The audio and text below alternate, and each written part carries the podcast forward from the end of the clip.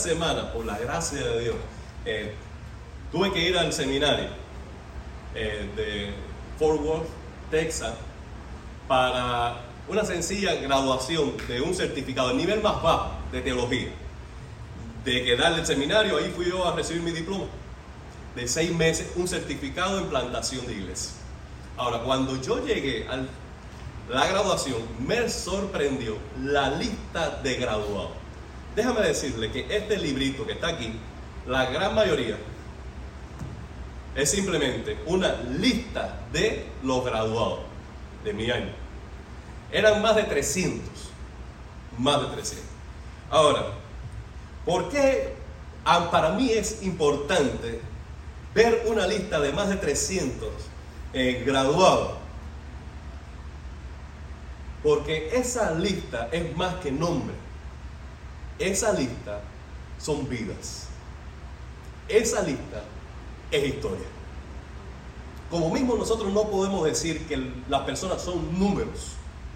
No podemos decir tampoco que las personas son simples nombres. No son letras tampoco. Y cuando nosotros leemos cada uno de estos nombres, yo los leo. Miren, hermano, cuando yo leo esta lista, yo estoy diciendo, estas son personas que Dios le regaló la vida, por quien Cristo murió y pagó sus pecados y los llamó con llamamiento santo para apartarse del mundo y servirle para su gloria. Cuando yo comprendo que no es solo letras, sino que son vidas y que esas vidas vienen a sumarse a la historia grande de redención de Dios, la lista cobra significado. No sé tú, pero yo, cuando me he encontrado con listas de nombres en la Biblia, la he pasado por alto. Cuando llego a Crónicas, el Levítico, aún el libro de, Josué, y empieza a nombrar lista y lista y dice, perdón, permiso Señor, yo sin rácata y paso. Cuando nosotros estudiamos Nehemías, empezando la iglesia en el mes de julio y agosto, no pudimos hacer eso. Y aprendimos allí que la lista tiene historia y que esa historia tiene algo que decir. Cuando nosotros estudiamos ahora capítulo 1 de Mateo y vemos la lista del árbol genealógico de Jesucristo, esa lista es más que nombre. Esa lista es palabra de Dios. Esa lista es la narrativa a través del nombre de la historia redentora de Dios que creó a Adán y tuvo la capacidad, el poder, la sabiduría de, a partir de Adán, traer a Cristo de una manera fiel a su palabra, a la promesa que él hizo un día en Génesis capítulo 3, versículo 15, y de tu simiente vendrá el Mesías. Resumiendo, la serpiente le morderá en el cacañar, pero él le aplastará la cabeza. Y Dios fue fiel en cuidar la humanidad, en preservar un pueblo. Y voy a contar más detalles ahora, pero para al final traer a Cristo. Y la genealogía hace eso. Toma al primer hombre y después lo lleva hasta Cristo. Y dice, el Señor ha trazado muchas historias, pero esta es la historia de Dios. La historia sobre todas las historias. La historia de cómo Dios a través de los lazos humanos creó familia para al final traer al Mesías. Y les prometo, les garantizo que les vamos a compartir algunas verdades que emanan de esta simple lista de nombres para que nosotros en el día de mañana, cuando tengamos oportunidad y nos encontremos con otra lista de nombres, le demos importancia a cada nombre porque cada nombre es persona. Y cada persona creada a imagen de Dios y cada persona recibió la gracia de Dios para salvación y es digna de pensar en ella. Porque hay un tesoro que Dios se revela a través de la historia personal de cada uno de nosotros. ¿No lo creen? Miren esto. Capítulo 1, versículo del 1 al 17. Lo primero que nosotros vemos allí en toda esta historia es un resumen. Dice, libro de la genealogía de Jesucristo, hijo de David, hijo de Abraham. Y este es el resumen de la grande historia de Cristo. ¿Por qué? Al mencionar a David, está diciendo, este Jesucristo es el rey prometido. Él viene a traer el reino de Dios, que va a ser para siempre. Y a través de la fe en Él tenemos puerta abierta al reino de Dios. Y tenemos en Cristo el verdadero rey. Todos los reyes fracasaron en honrar a Dios, incluso David. Pero este rey es rey para siempre. Rey de justicia, rey santo, rey de paz. Digno de ser honrado, de ser seguido, de ser obedecido, de ser adorado. Este es el rey prometido, descendiente de David. Lo segundo que está diciendo con esto, este es el hijo de Abraham. ¿Recuerda cuál fue la promesa dada a Abraham? Abraham, sal de tu casa, sal de tu parentela, a la tierra que yo te mostraré y te daré descendencia. Y a través de tu hijo, de tu simiente, yo voy a bendecir a todas las familias de la tierra. Ahora, ese hijo prometido no era sencillamente Isaac, sino que a través de Isaac iba a venir Jacob y Jacob, las doce tribus de Israel, a través de las doce tribus de Israel iba a venir Cristo. Por eso ahora dice, este Cristo que tenemos nosotros es hijo de Abraham. Él es el hijo de la promesa. Y a través de él, todas las familias de la tierra son bendecidas. Entonces, el canal de David, el nombre de David nos está diciendo, este es el Cristo, el rey prometido. Y al mencionar a Abraham está diciendo, este es el hijo de Abraham, el hijo de la promesa, por cuya fe en él toda la familia de la tierra reciben bendición. Ahora, pero para cumplir este propósito, resumido en el capítulo 1, hay una secuencia de vidas. Secuencia de vidas. Nombre por nombre. Nieto, y tataranieto, y tataranieto, y nieto, y bisnieto, y hasta llegar al, a Cristo. Toda la familia, nadie se quedó fuera. Sí, hay hermanos, hay primos que se quedaron fuera, pero él fue trazando el hilo directo a Jesús. Ahora, lo que nos está diciendo esto en primera instancia es que la historia de Dios, la historia de Dios es la historia por excelencia.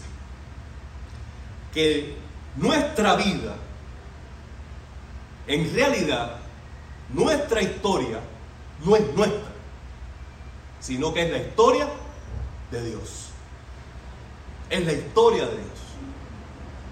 nuestra historia realmente tiene propósito y tiene sentido si participamos en la historia de Dios.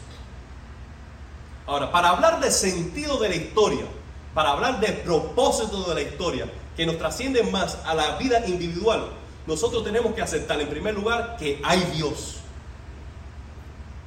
En segundo lugar, que ese Dios tiene un plan que a través del curso de la historia lo está ejecutando para llegar a un fin de justicia. Pero si nosotros no creemos que hay Dios y no creemos que Dios tiene un plan, ¿cómo podremos encontrar propósito y sentido a nuestras vidas particulares? Cada uno de nosotros tenemos en la narrativa de la historia de Dios el sentido de nuestra vida personal. Cuando vamos a explicar el mundo, cuando vamos a explicar el sentido de la vida, cuando vamos a responder a la pregunta, ¿para qué vivo o para qué vale la pena vivir? Debemos aceptar entonces de que Dios tiene una historia y que Dios nos creó para ser parte de su historia. Y entre tanto participemos en su historia de redención, tendremos significado personal y nuestro lugar en la vida. Si no, seremos un fao a la malla. Seremos un teclazo en el piano.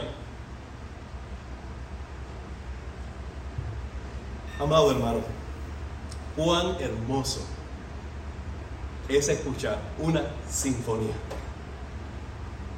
Cuán hermoso es sentarse a escuchar una sinfonía bien tocada. Ahora, cada uno de esos músicos recibe su guion, recibe su pentagrama. Ahora, eso fue escrito por alguien antes y designado para él. Cuando se le da el pentagrama al músico, le dice, mira, aquí, sorry, aquí entras tú. Aquí haces un crescendo, pero aquí haces un silencio. Y aquí entra con fulano, pero aquí lo haces solo y te va marcando todo lo que tienes que hacer. Mientras él se ajusta a la sinfonía escrita para él y al papel dado para él, entra armónicamente en todo el concierto. Pero si él dice, no, no, no, no, no, ¿quién escribió esto? Voy a escribir yo mis propias notas. Voy a hacer mi propia interpretación. Voy a entrar y salir cuando quiero. Voy a sumarme a quien quiero o voy a tocar solo cuando quiero. Cuando un músico hace eso, ¿qué ocurre? No hay armonía. Y lo que hay es simplemente ruido, molesto. Amado hermano, lo que estoy diciendo con esto, la historia de la humanidad es la historia de Dios. Y cada una de nuestra vida es una nota en el pentagrama o un instrumento en la sinfonía de Dios. ¿Me siguen? Y nuestra vida estará en acorde a la sinfonía de Dios, que es la historia de las historias, en la medida que interpretemos bien nuestro lugar. Tú naciste con un propósito. Tú no naciste por accidente. Tú no naciste por una equivocación, por un disparo al aire. No, no, no, no. Tú naciste con un propósito. Y ese propósito lo escribió Dios para tu vida. Y si nosotros queremos encontrar ese propósito, debemos estar en armonía con la historia de Dios. ¿Puedo decir amén hasta aquí? Ok. Dios escoge la historia para revelarse. ¿Qué sucede? Vamos a pensar en la historia como un escenario. Supongamos que estamos en un teatro, tenemos un escenario, y el escenario donde se va a mostrar, donde va a haber el show, es la historia. En el escenario también hay personajes que entran y salen, tienen diálogo, actividades y están ejecutando el guion para llegar a una consumación. Bueno, la historia es el escenario de Dios. Los personajes tienen libertades y tienen voluntad propia. Ahí están los ángeles, están los demonios, estamos nosotros los creyentes y está el mundo no creyente.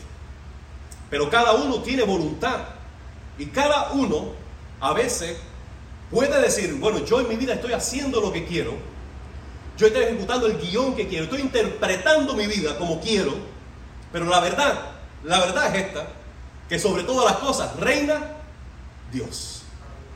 Ahora, cuando la trama de la vida se pone compleja y vemos confusión en el escenario histórico, ¿qué hacemos nosotros? Tenemos incertidumbre, duda, temor, tenemos ira, porque no se ejecuta una justicia inmediata. ¿Le ha pasado a usted? ¿Le ha pasado? Pero ¿qué pasa? Dios tiene un guion. Y Dios, Dios deja que sobre el escenario de la historia corra, corra el guion, porque Él sabe en el momento en que va a intervenir los actores que están destinados para actuar en la historia de la humanidad. Amado hermano, cuando yo veo esto, mi vida, que es un granito de arena, que es un granito de arena en el mar, cobra sentido en el todo orquestado por Dios. ¿Por qué? Porque Dios está llamándonos a cada uno de nosotros a subirnos al escenario de la vida, a ejecutar un propósito que podemos ver corto en nuestro lapso de vida de quizás 75, 80 años, insignificante, porque no nos vemos muy capaces, pero determinante, porque por eso tú naciste. Y si tú no tocas esa nota, si no cantas esa melodía, si no participas en ese momento de la historia, quedará un silencio. Porque nadie va a tomar tu lugar. Nadie. Si tú no hablas, ¿quién hablará? Si tú no tocas, ¿quién tocará? Si tú no vives para Cristo, ¿quién lo hará por ti? Cuando cada uno tiene su propia carrera, cuando cada uno tiene su propio discurso, cuando cada uno tiene su propio guion, nadie lo hará por ti.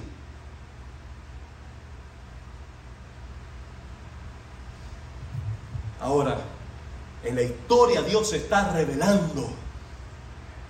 ¿Y qué vemos en la historia de Cristo? ¿Qué se está revelando en esta genealogía? ¿Qué es historia? Bueno, yo leo y lo primero que veo es sabiduría sabiduría para tener el mejor de los planes. Sabiduría para tener el mejor de los planes. Amado hermano, veamos algo sencillo dentro del plan de Dios. Dios creó al hombre para que revelara su imagen en la tierra. ¿No es verdad? cuando el hombre o la mujer escucharon a Satanás en el huerto de Edén, Satanás le estaba sembrando esta idea. Ustedes, cuando coman del árbol, no van a morir, sino que serán como Dios. Ustedes no están llamados a ser imagen de Dios. Ustedes pudieran ser Dios mismo, como Dios mismo. Ellos creyeron esa mentira ¿Y qué hicieron? ¿Por qué revelar la imagen de Dios cuando yo puedo tener una expresión personal de la vida? Yo quiero expresarme por mí mismo. Yo quiero ser yo mismo. Yo quiero independizarme del Creador. Yo quiero tener mi propia historia. ¿Por qué tengo que vivir el guion escrito por otro? Yo quiero escribir mi propia historia. Y cuando tomó esa decisión, allí se quebró todo el diseño de Dios.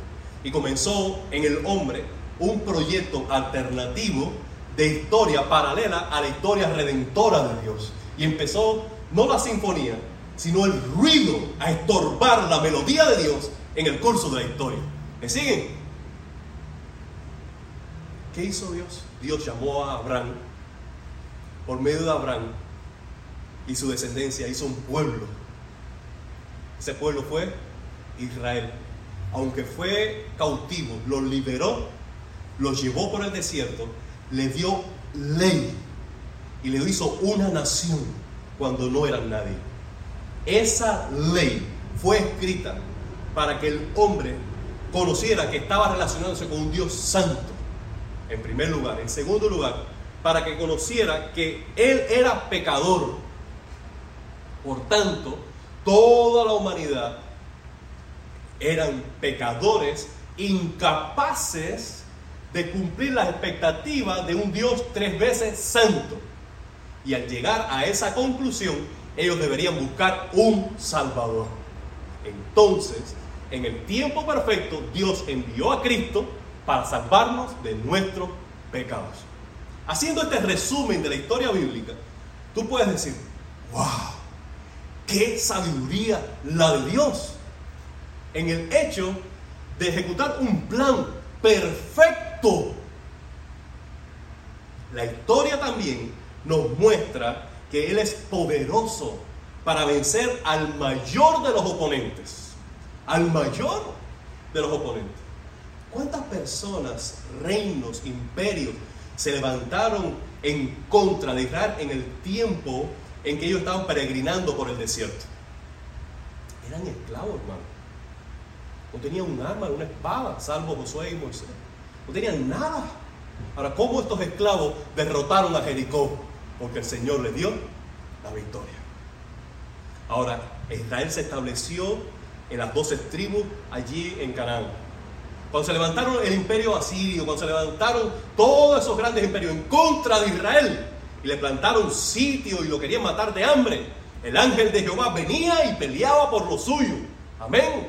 Porque aunque Satanás movía los hilos de los imperios alrededor para aplastar la nación de Israel e impedir la venida del Mesías, nunca pudieron hacerlo. y que hoy haya un Israel pequeñito así, en el medio del oriente, rodeado de grandes enemigos históricos, eso muestra de el poder de Dios para preservar a su pueblo y cumplir su propósito. Amado hermano, piensa en el libro de Esther, cuando Naamán y todo el imperio iban a matar y aniquilar a los israelitas. Como Mardoqueo y una humilde mujer, Esther, pudieron ponerse las manos de Dios para preservar al pueblo de Dios. El poder de Dios para ejecutar sus planes. Esos nombres están aquí, aunque ahora no los menciono. Poder de Dios para vencer los enemigos. De eso nos cuenta la historia. Ahora, algo más, es poder de Dios, es sabiduría de Dios, pero sobre todas las cosas me enamora que es bondad de Dios para escoger el mejor de los beneficios.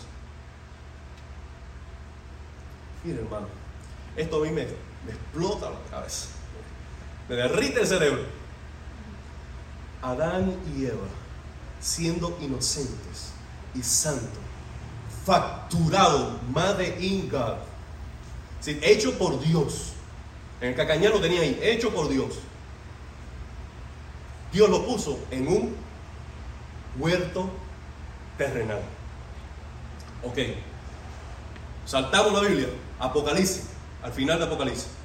Ve un cielo nuevo y una tierra nueva, donde no hay más pecado, no hay más llanto, no hay más maldición. Donde mora Dios y la justicia de Dios a perfección. Donde hay dicha por doquier y de pronto veo allí un libro que se abre y en ese libro está mi nombre. Y está el nombre tuyo.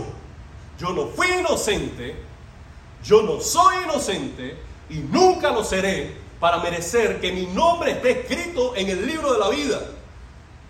¿Cómo fue que yo llegué allí? Porque Dios me amó a mí de tal manera que envió a su Hijo para recibir el castigo de mi pecado cuando Él era el inocente, asumió mi culpa para que mi nombre fuera escrito en el libro de la vida. Yo, pecador, heredero juntamente con Cristo de todas las cosas, llamado por derecho legal Hijo de Dios. Esto, amado hermano, es bondad de Dios cómo toma la historia y la ejecuta de tal manera que al final restaura el Edén perdido y lo pone a la N potencia de una manera exponencialmente bueno para gente que menos lo merecía por la dignidad, la santidad y el honor del sacrificio de Cristo a nuestro favor. A sea toda la gloria historia habla de la bondad de Dios. ¿No crees? Ah, hermano. Todos estamos invitados a participar en esa historia. Todos. Incluyendo hombres y mujeres. Esto no se trata solo de mujeres aunque a eso no lo quieren vender. Y esto no se trata solo de hombres, aunque algunos quisieran creerlo. Todos, hombres y mujeres, estamos incluidos en el plan y en la historia redentora de Dios. Las mujeres son coherederas de la gracia de Dios. Y no hay limitación de gracia, no hay limitación de bondad, de dones, de riqueza para la mujer en el Evangelio. No la hay. Porque dice la Biblia que en, Cristo todos somos nueva creación.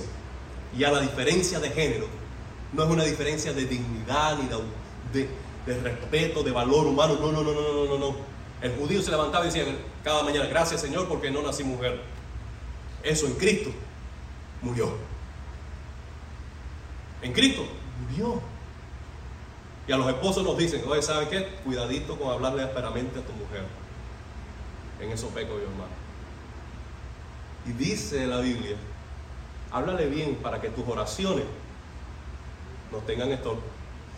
Jesús y el Señor nos está diciendo, ¿sabes qué? Si tú, si tú no tratas bien a tu esposa, si tú no le hablas bien a tu esposa, a mí no me venga a hablar.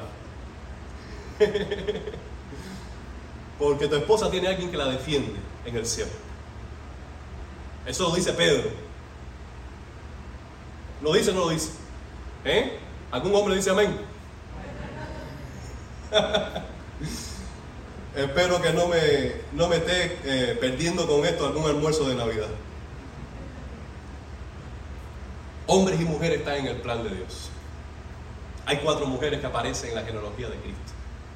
Cuatro mujeres. Pueden decirme sus nombres. Cuatro mujeres. Raab. ¿Quién más? Ayúdame, bebé. Ruth. ¿Quién más? Este quizás no se acuerda. Tamar. Y una muy popular. Por el tiempo de los reyes. No, por el tiempo de los reyes. Esposa de un rey. Belsabé. La mujer de Urias. Que dice la Biblia. Y María. Finalmente.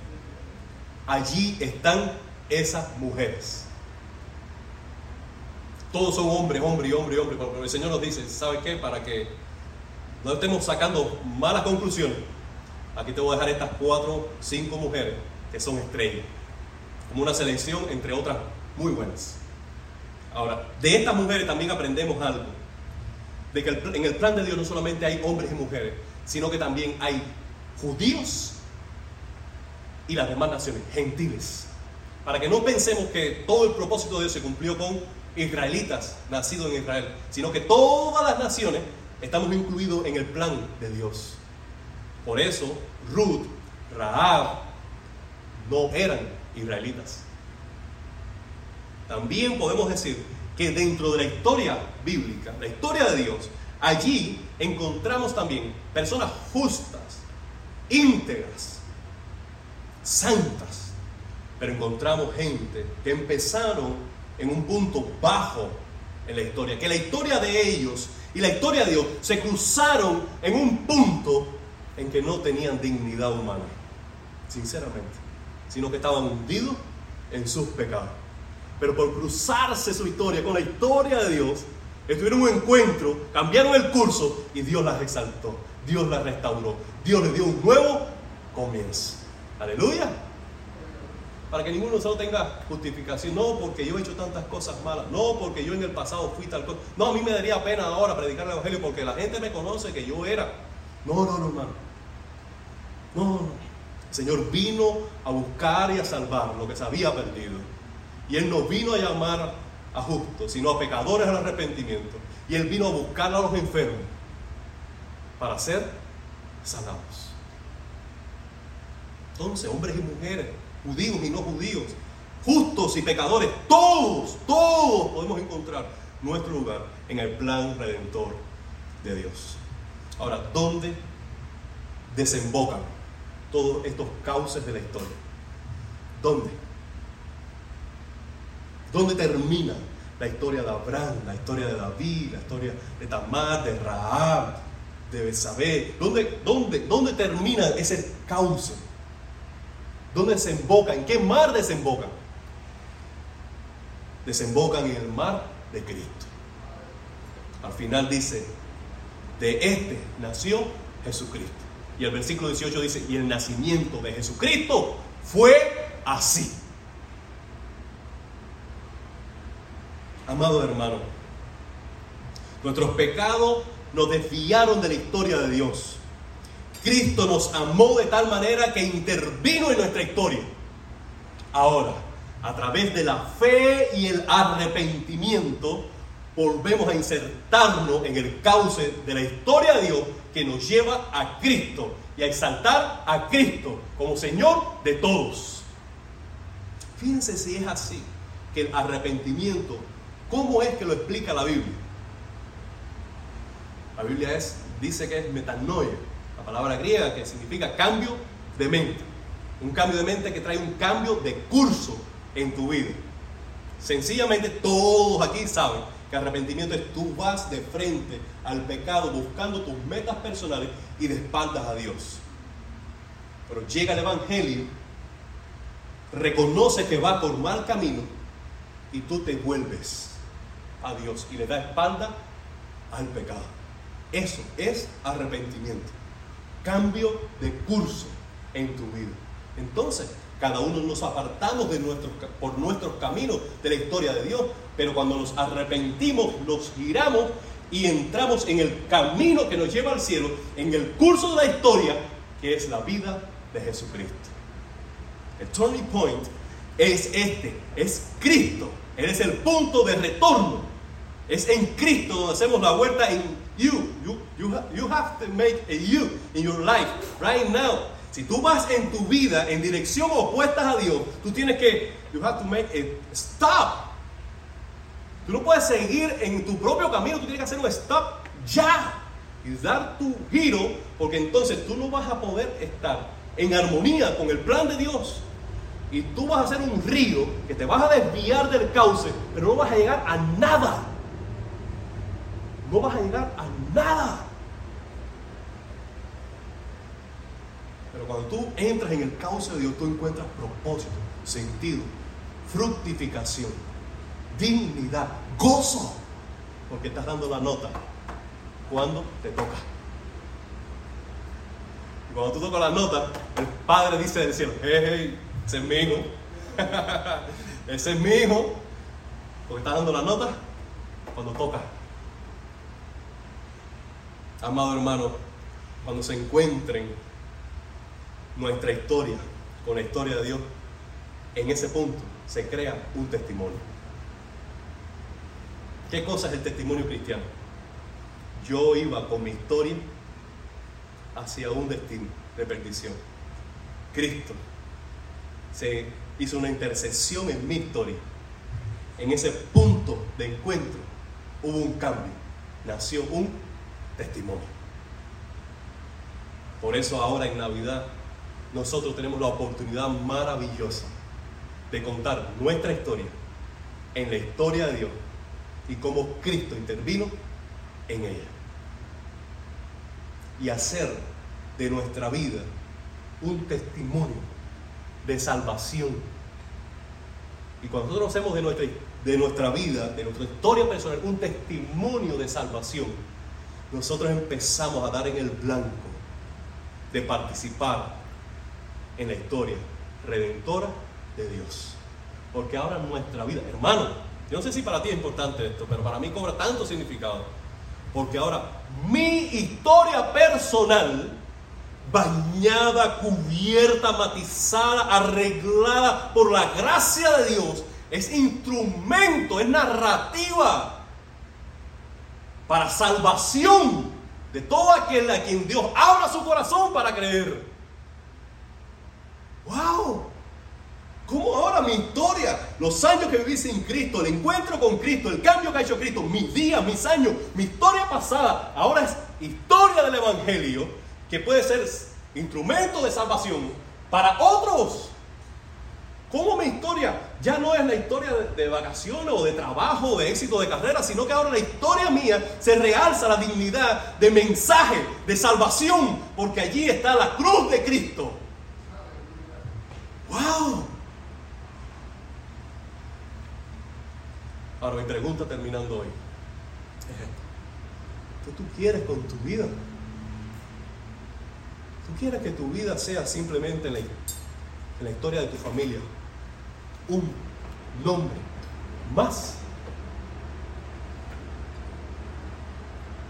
¿Tú quieres que cuando se lean la, la, los ciudadanos de aquí de Miami simplemente digan tu nombre así como como, como si nada. ¿O te gustaría que cuando se lea tu nombre, la gente sepa que ahí hay historia? Que allí Dios escribió el guion. Que allí hubo alguien, una jovencita, un jovencito, un hombre, una mujer, una señora, que dijo, ¿sabe qué? Yo no voy a escribir mi historia. Yo voy a leer la historia de Dios y voy a interpretar el papel que Dios me dio porque haciendo esto tendré sentido en mi vida. ¿Alguien ha escuchado palabra de Dios en esta tarde? ¿Alguien, ha recibido algo de Dios en esta tarde? ¿Qué vas a hacer con eso? ¿Qué vas a hacer con eso? Amado hermano, tú tienes tanto valor, jovencita, escúchame por favor, tú tienes tanto valor a la vista de Dios, tanto valor que tu dignidad no va a estar en que un jovencito te ame. Tu dignidad no va a estar en tener esa carrera que tú sueñas. Tu valor no va a estar en ganar ese cheque que tú quieras al final de mes. Tu valor va a estar en que tú redescubras la dignidad que ya tienes sin hacer nada en Cristo.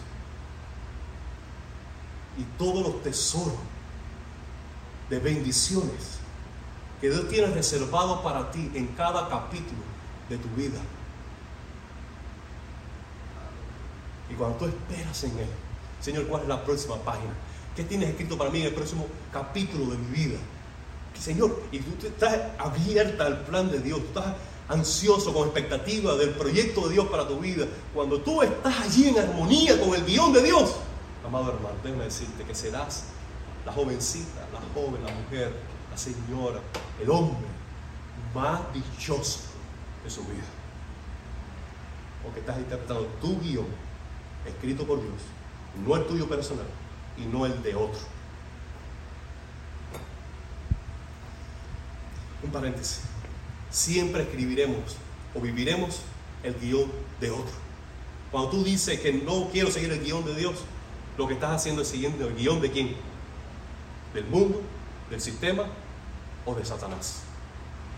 Lo irónico es que Satanás dijo, yo no quiero adorar a Dios, yo no quiero honrar a Dios. Pero cuando vino el encuentro con Cristo, ¿qué le dijo? Si postrado, me adoras. Porque Él te vende la idea, escribe tu guion, vive tu historia, pero al final lo que te pide realmente es, sigue mi guion, sigue mi plan, adórame a mí, no adora a Dios, adórame a mí. Claro, bajo la máscara de que lo estás haciendo tú. Y este es el mayor engaño. Eres libre mientras seas mi esclavo, dice Satanás. Pero no, hermano. No. Hay una historia escrita. Dios te está llamando a participar en la historia. Y una de las mejores formas en que puedes participar es que tu historia, bañada de su gracia, lo convierta en un testimonio de salvación para aquellos quienes Dios llame a ser santos.